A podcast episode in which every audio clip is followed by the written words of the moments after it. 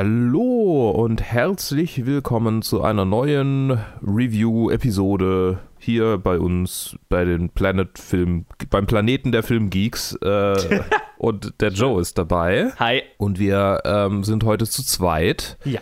Für eine Review und die andere Review macht der Joe alleine, weil ich diese Woche äh, nicht so viele Filme geguckt habe, weil ich, äh, naja, manchmal halt manchmal halt auch noch andere Dinge zu tun habe, als nur Filme zu gucken. Verrückt. verrückt. Total verrückt. Kenn ich nicht. Ja, wir reden über Hollywood, was äh, eigentlich kein Film ist, sondern eine Serie. Von daher, äh, ja, bin ich sowieso off the Hast du schon ganz schön viel geguckt genau, diese Woche. Genau, also es war eh schon, es war so, wie wenn ich drei Filme geguckt hätte vom, äh, vom ja, ne? zeitlichen Aufwand her. Ähm, Hollywood ist eine Miniserie, die jetzt frisch auf Netflix rausgekommen ist von, äh, lass mich gerade mal gucken, Ian Brennan und Ryan Murphy. Die Namen sagen mir nichts, aber du kannst mir vielleicht was zu denen sagen. Äh, und mitspielen tun David Corin Sweat, Darren Chris, Laura Harrier, äh, Joe Mantello, äh, Dylan McDermott, Jake Picking, Jeremy Pope, Holland Taylor, Samara Weaving, Jim Parsons, äh, Pat, Patty, äh, Patty Lupone. Das sind jetzt alle, die in allen Episoden vorkommen, aber dann gibt es noch ja. viele, viele andere, die mitspielen. Und es geht um eine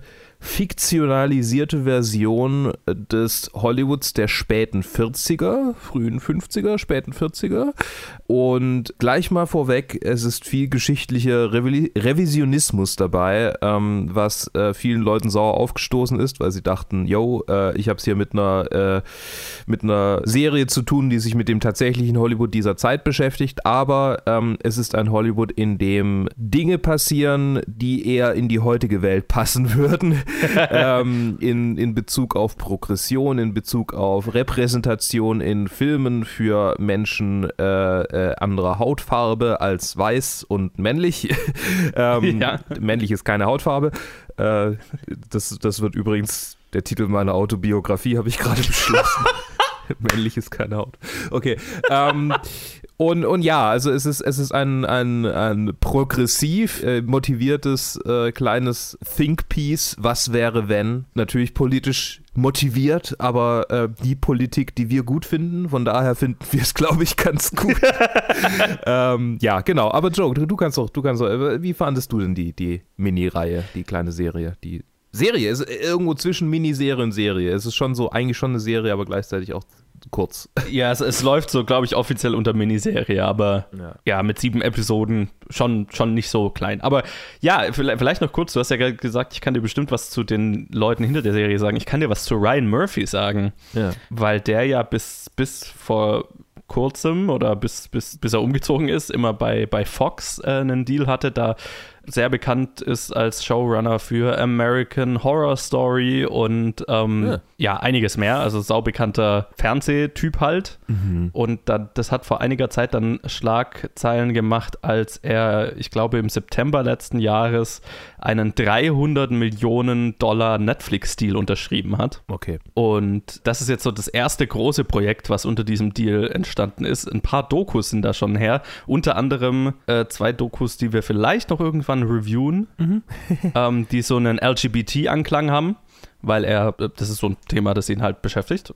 Ja. Das ist ja auch in dieser Serie äh, durchaus viel vorhanden. Und ja, also ich finde es gut, dass du gleich angesprochen hast, dass es so ein Revisionist History äh, Part hat, weil das ist tatsächlich was, das hätte ich ganz gerne vorher gewusst. Mhm weil ich bin in diese Serie rein und habe halt, ich wusste, ich habe halt nur gesehen, hey, da kommt eine Serie, die heißt Hollywood und es ist so 40er Jahre Hollywood und ich bin eh schon, ja, stehe ich halt drauf. Mhm. Mag ich, äh, finde ich geil, äh, schaue ich mir mal an. Und ähm, ich glaube, hätte ich vorher gewusst, dass das eine, ein, eine What-If-Geschichte ist, die so ein bisschen Tarantino-esque dann fast schon mit der echten Geschichte umgeht, so nach dem Motto, ich mache mir die Geschichte so, wie ich sie gerne hätte, ja. aller Inglorious Bastards, ja. wäre ich, glaube ich, schneller in die Serie reingekommen, weil so, äh, finde ich, braucht die Serie ein bisschen, um, um loszulegen und dann als ich mich dann so nach Episode 3 oder so, so langsam realisiert, als ich dann so langsam realisiert hatte, dahin gehen wir, das ist, worum es geht, das sind die Charaktere und da, da, da laufen wir drauf zu, dann habe ich mir gedacht, dann fand ich die Serie tatsächlich sehr gut. Sie ist sehr idealistisch in ihrem Umgang. Also ich glaube, es ist kein Spoiler zu sagen. Also dieser Revisionist History Part ist halt einfach.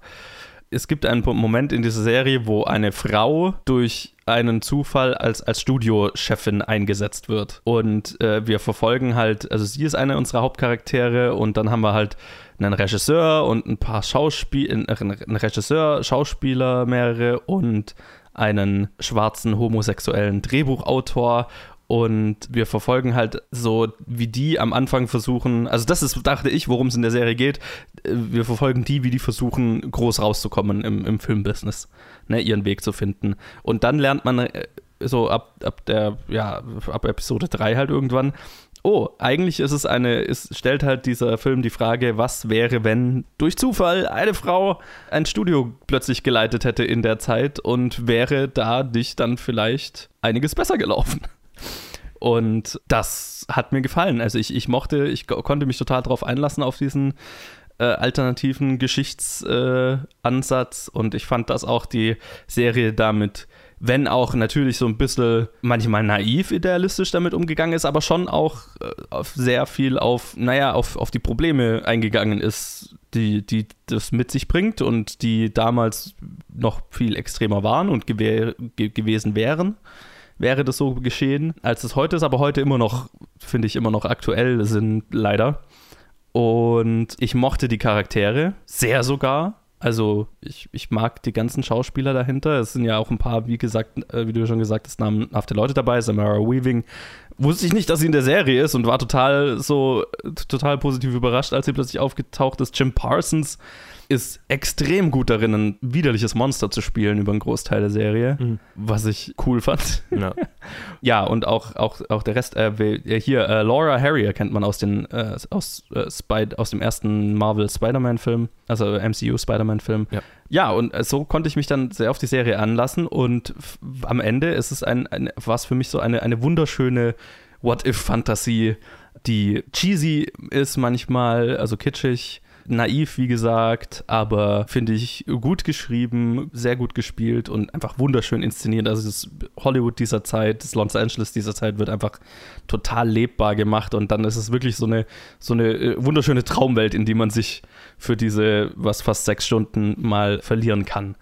Und das war so, war so mein großes und ganzes Erlebnis damit. Wie ging es denn dir? Ich, ähm, ich wusste vorher von der äh, äh, Revisionist History wegen dank deiner Review, aber ich glaube, ich hatte auch irgendwie, irgendwie hatte ich es auch gegoogelt, bevor ich es geguckt habe und dann stand da was von, äh, äh, ja, also ja, ich, ich, wusste vorher auf jeden Fall davon und konnte mich entsprechend darauf einstellen, dass es nicht, ich weiß nicht, was es für mich verändert hat oder hätte. Also irgendwann, ich habe so die ganze Zeit gedacht, nee, warte mal, Rock Hudson, den Namen kenne ich doch. Äh, ah, mhm, hm, mhm. Anna May Wong, äh, äh das, äh, äh, ja, ich glaube irgendwie, da klingelt doch was. Übrigens, bei deren Namen habe ich die ganze Zeit Anime Wong gehört und das hat mich mega abgelenkt. Und ich meine, irgendwann kommt man natürlich an den Punkt, wo klar ist, okay, ab hier wird es äh, nicht mehr Teil der real passierten Welt, nicht mehr Teil der Geschichte.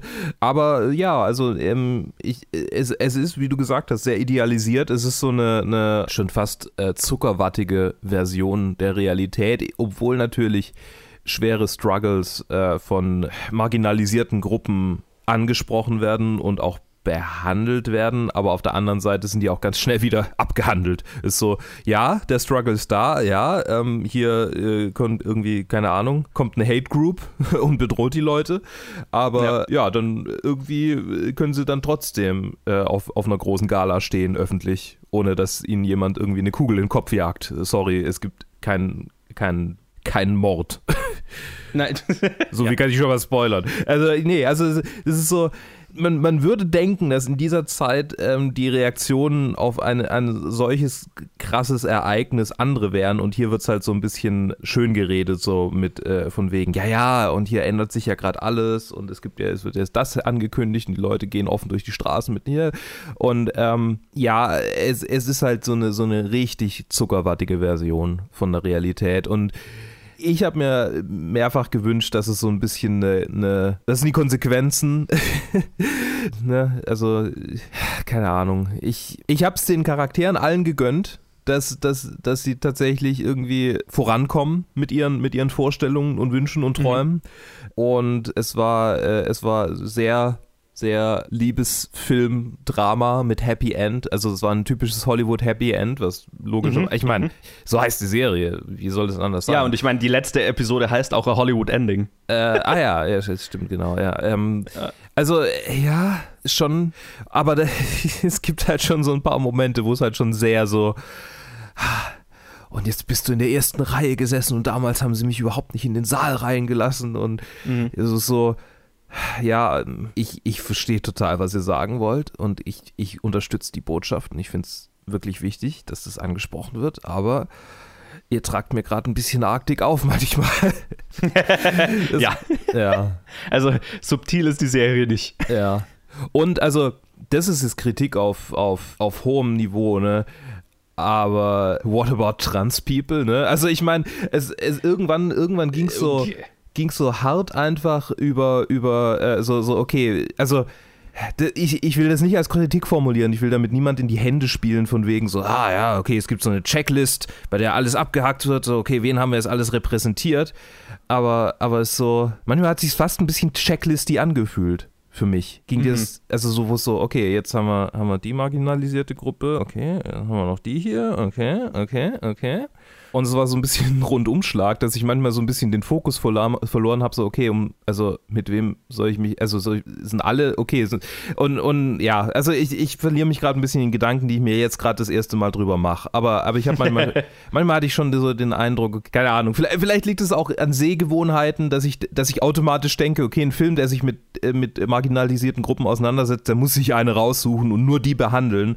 Aber natürlich gibt es so viele und, und äh, die Serie macht hier halt einen Rundumschlag und, und will halt irgendwie viele behandeln. Das, das hat mir manchmal so, manchmal dachte ich so, ja, äh, okay, jetzt, jetzt, haben wir, jetzt haben wir alle abgehakt, ähm, schön, cool, top. Ja, was ich interessant fand, war halt, dass es, ähm, ich, ich fand fa fast nicht, dass es so ein Rundumschlag war, sondern sich, ähm, also ich meine, ein großer Teil ist ja, der, also ein großer Teil, vor allem am Anfang der Serie, sind ja lauter so MeToo-Aspekte, Mhm. aber in dem Fall eben nicht aus der Sicht von Frauen, sondern von homosexuellen Schauspielern, die, also in dem Fall von Agenten missbraucht werden Ja. und so zum Beispiel was ich interessant fand, weil es war interessant, so die, also Ryan Murphy selber ist schwul und das war, ich hatte so das Gefühl, das ist so interessant, seine Sicht auf das Hollywood der damaligen Zeit zu sehen. Und er hat sich da jetzt halt eine vor allem halt homosexuelle und, und schwarze Menschen rausgesucht als marginalisierte Gruppe, die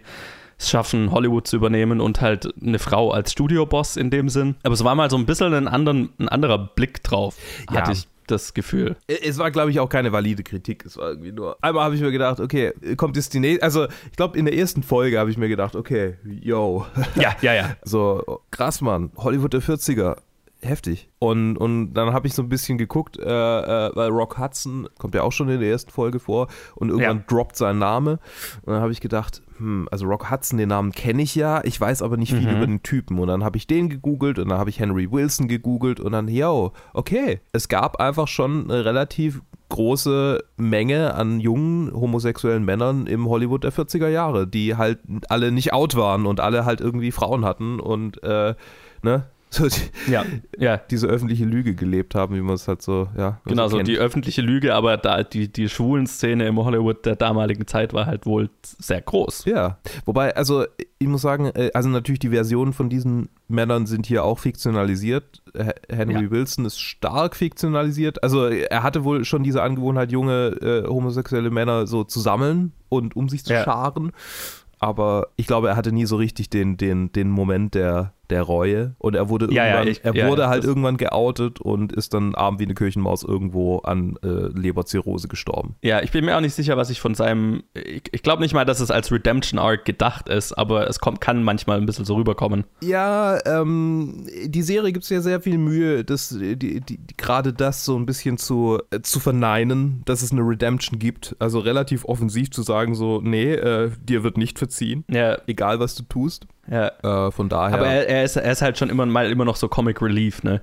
Dann ab einem bestimmten Punkt. ja. Aber ich, ich habe auch, das kann auch dran liegen, dass ich Entourage halt einige Staffeln gesehen habe und der dann schon so ein bisschen der Ari Gold-Verschnitt ist. Äh, Habe ich, hab ich nicht Äh, gesehen. Also in Entourage gibt es halt diesen Arsch, Arschloch-Agenten, der halt so, ja, die, die, haben gewisse Ähnlichkeiten. Und das ist auch so ein bisschen so ein Archetyp von der arschige äh, Hollywood-Agent, ne? Das, keine Ahnung, ist irgendwie ein Bild, das man im Kopf hat und Ja, das bedient er hier natürlich schon auch. Ich weiß nicht. Ich, ähm, er hatte schon ein Tonproblem, der Charakter. Es stimmt schon.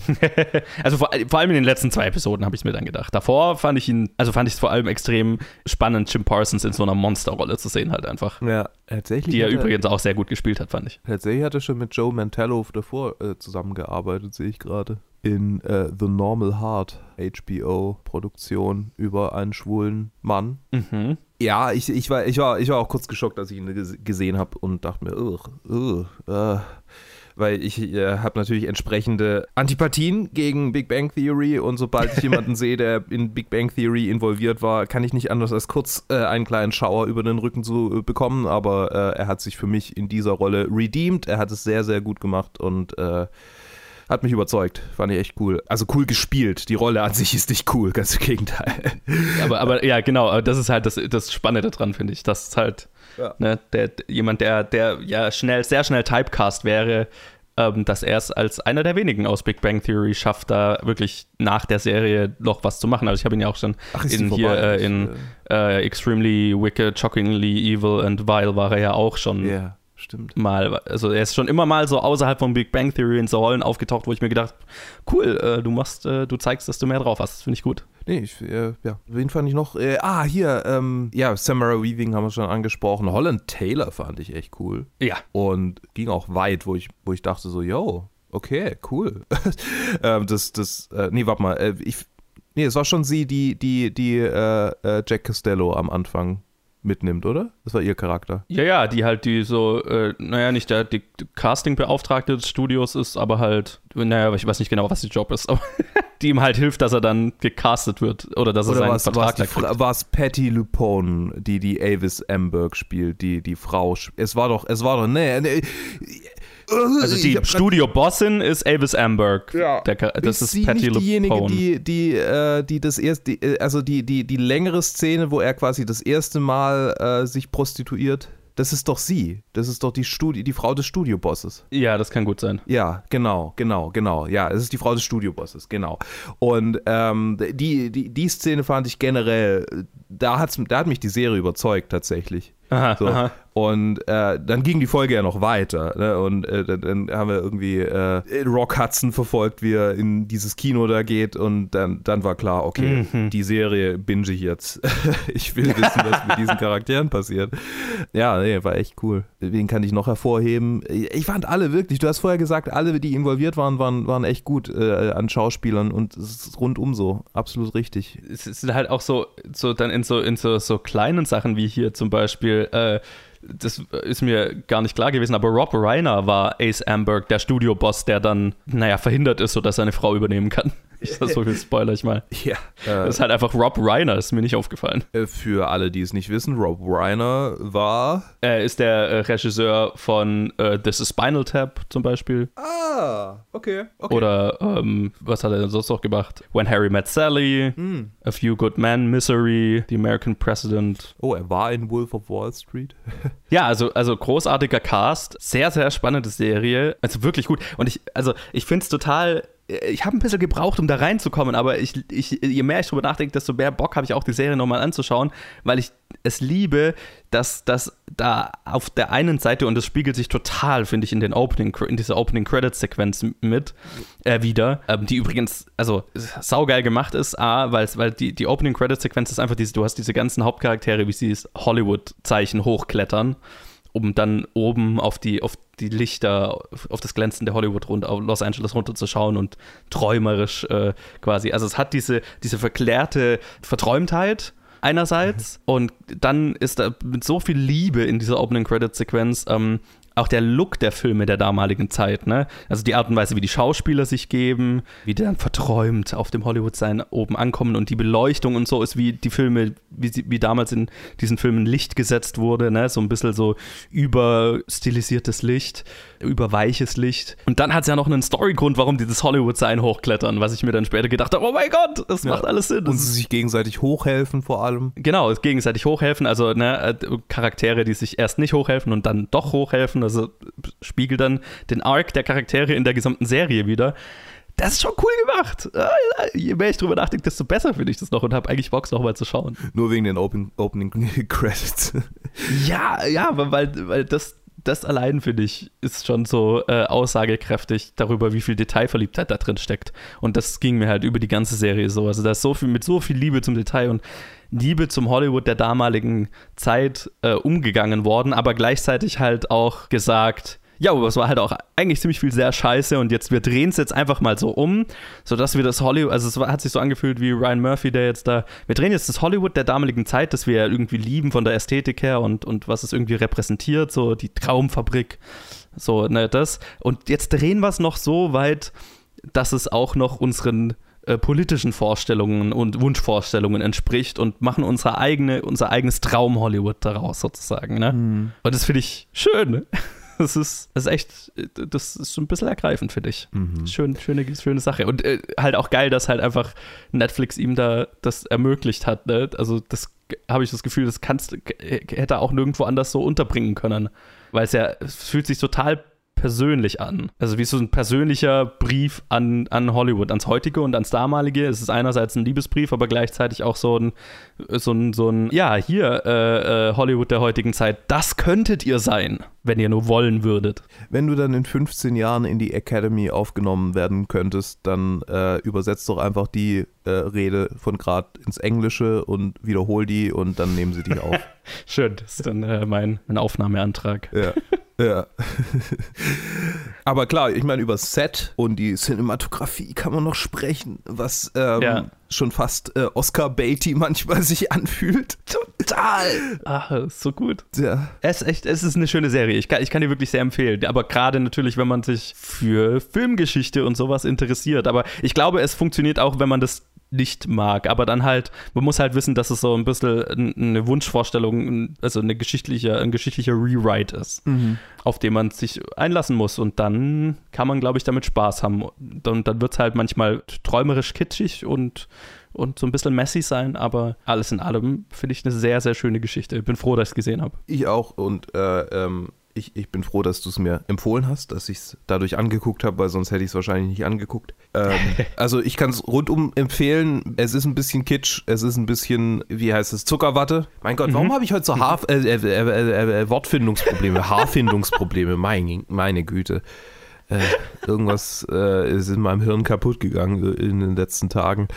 Ich fand die Serie cool und ich habe sie genossen und fand sie manchmal kitschig, aber das konnte ich aushalten und dann wurde sie wieder earnest und ich, ich kann sie nur empfehlen. Wunderbar. Dann würde ich mal sagen, so viel zur Serie Hollywood, was ich ein bisschen einen un unglücklich gewählten Titel finde, weil er so generisch klingt erstmal.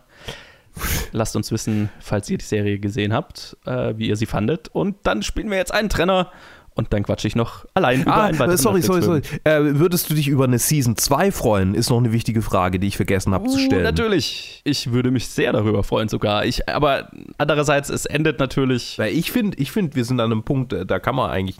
Also ich, ich fände Season 2 irgendwie komisch. Ja, ja, weil, weil dann, dann wir, wir, erreichen ja irgendwie dieses. Es wird sich anfühlen wie Jurassic Park 2. So, eigentlich war die Geschichte schon zu Ende. Was? Ja. Ich, ich, glaube auch nicht, dass da eine Season 2 gedacht ist, ja. ehrlich gesagt. Ich glaube, das ist schon absichtlich so, dass eine abgeschlossene Geschichte, ein, ein, ein Ausflug in, in, in idealisiertes Hollywood der damaligen Zeit und jetzt ist auch gut. Ja, genau. So, dann, ähm, dann leiten wir jetzt über. Sorry. Trenner! So, und jetzt äh, bin ich nochmal alleine hier, der Johannes, äh, mit einem kleinen Review zu The Half of It oder wie er auf Deutsch heißt, nur die halbe Geschichte. Ein äh, kleiner Teenie-Rom-Com-Film unter der Regie von Alice Wu. Äh, interessanterweise ist es erst ihr zweiter Film und ihr erster Film kam 2004 raus. Also es ist knapp 16 Jahre eben zwischen diesen zwei Filmen von ihr. Ich frage mich, was sie in der Zwischenzeit gemacht hat. Das ist ja interessant. Sie hat auch nicht irgendwie Fernsehen, Serien oder irgendwas dazwischen gemacht. Frag mich, welche Geschichte dahinter steckt. Vielleicht werden wir es nie erfahren. Keine Ahnung. Jedenfalls ist es eine, äh, ein Teenie-Romcom-Film äh, mit Leah Lewis, Alexis Lemire, und Daniel Diemer in den äh, Hauptrollen.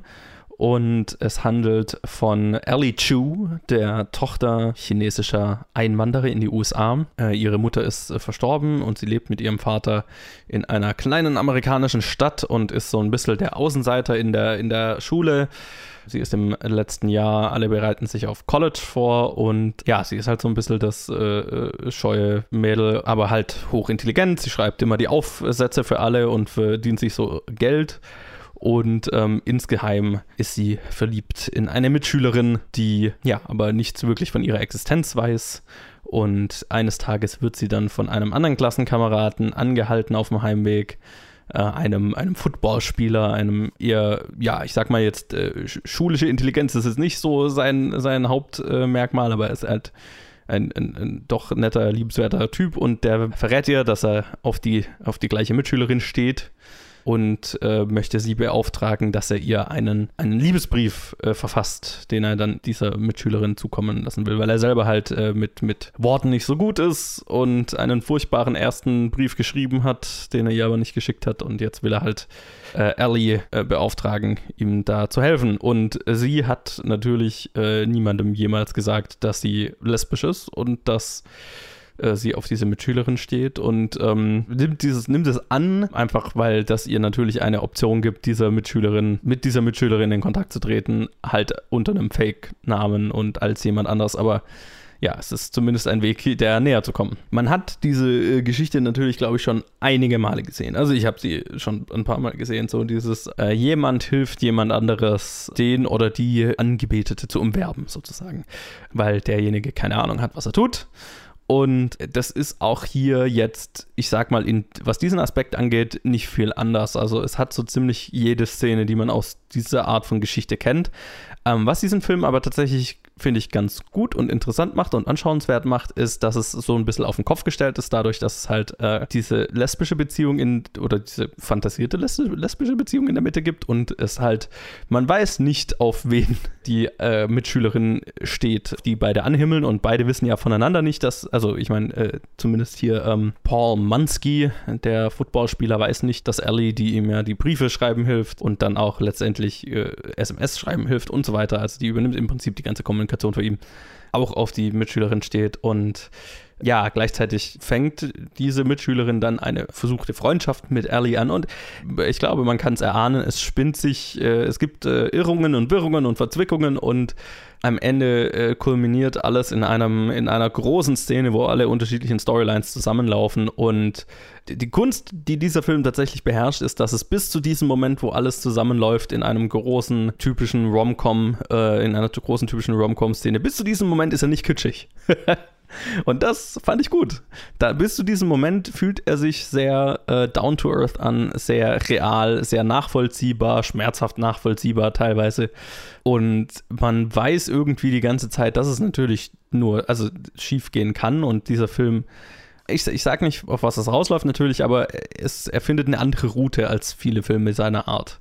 Er findet einen anderen Weg raus, ein anderes Ende. Und das fand ich schön. Ich fand, ich, ich mochte das Ende, außer diesen, also es gab, gibt diese große, eher kitschige Szene und Mighty hätte ich vielleicht nicht so kitschig gebraucht, aber sie ist im Vergleich zu vielen anderen Filmen dieser Art, die ich gesehen habe, selbst die ist noch ein bisschen downplayed und hat auf jeden Fall viel Humor drin, was mir wieder gefallen hat.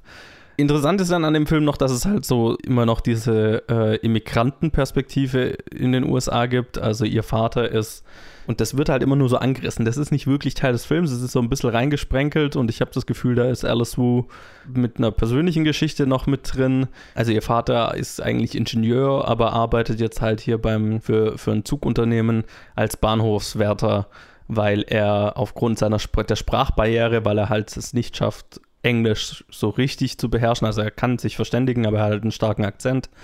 Ähm, und das äh, verbaut ihm quasi Chancen weiterzukommen. Und deswegen hockt er jetzt auf diesem einsamen Bahnhof mit seiner Tochter rum und äh, die will eigentlich nichts mehr als weg davon da und kümmert sich aber gleichzeitig noch so ein bisschen um ihn. Und die Beziehung zwischen den beiden ist ein bisschen unausgereift, würde ich sagen. Beziehungsweise da ist viel, glaube ich, drin, aber viel, was halt nur angerissen wird. Und es ist halt ein weiterer Aspekt in, in, in, einem, in einem Film, der sehr, sehr viele kleine Storybeats hat äh, und kleine Nebengeschichten, die teilweise aufgelöst werden und zu irgendwas führen und teilweise eben nicht. Also diese Migrantengeschichte wird halt angerissen, führt jetzt nicht unbedingt irgendwo hin, ist ein interessanter Aspekt, weil ich das Gefühl habe, da das ist von jemand geschrieben und inszeniert, der die auch weiß, wovon sie redet, aber ja, es ist halt immer so eine schwierige Frage dann, wenn es halt dann so ein unausgereifter Storystrang ist, der so ein bisschen im Nirgendwo verläuft. Bringt man es dann überhaupt rein oder gibt man dem mehr Raum und nimmt dafür irgendwas anderes raus? Das ist natürlich eine schwere Frage zu beantworten. So ist es halt ein bisschen ein unzufriedenstellender Aspekt des Films. Aber alles in allem finde ich, es ist eine nette, süße kleine Teenie-Rom-Com, die ich äh, guten Gewissens empfehlen kann. Auf Netflix äh, ist es äh, zu sehen, es ist Netflix, eine Netflix-Eigenproduktion. Ein netter kleiner Film, nicht mehr und nicht weniger. Viel, gerade wenn man vielleicht viele Rom-Coms dieser Art gesehen hat, werden einem, ich sag mal, 80 Prozent dieses Films sehr bekannt vorkommen. Dann muss man selber entscheiden, ob man, ob man das mag. Und für jemanden wie mich, der jetzt nicht unbedingt die Zielgruppe dieses Films ist und nicht unbedingt Filme dieser Art so viel oft abgewinnen kann. Was mir hier gefallen hat, ist, dass es eben nicht die super überamerikanisierte Kitsch-Nummer ist, sondern bis auf gewisse Elemente sehr down to earth ist und sehr nachvollziehbar und real wirkt. Und das mochte ich sehr und deswegen äh, kann ich nur die halbe Geschichte oder The Half of It, was so ein bisschen so ein nichtssagender Titel ist, leider guten Gewissens empfehlen. Schaut ihn euch an und lasst uns wissen, falls ihr den oder die Serie Hollywood gesehen habt, wie ihr das jeweils fandet. Auf Facebook, Twitter, Instagram äh, könnt ihr uns finden unter Planet Film Geek oder planetfilmgeek at gmail.com. Das ist unsere E-Mail-Adresse, auf der ihr uns schreiben könnt. Da könnt ihr uns auch zum Beispiel Challenges schicken, äh, also Filme auftragen, die wir anschauen sollen. Und lasst uns da, wo ihr uns hört, eine Bewertung und ein Review da. Das hilft uns weiter. Das wäre auch fantastisch. Und dann hören wir uns wieder am Donnerstag in was auch immer da rauskommt. Bis dann.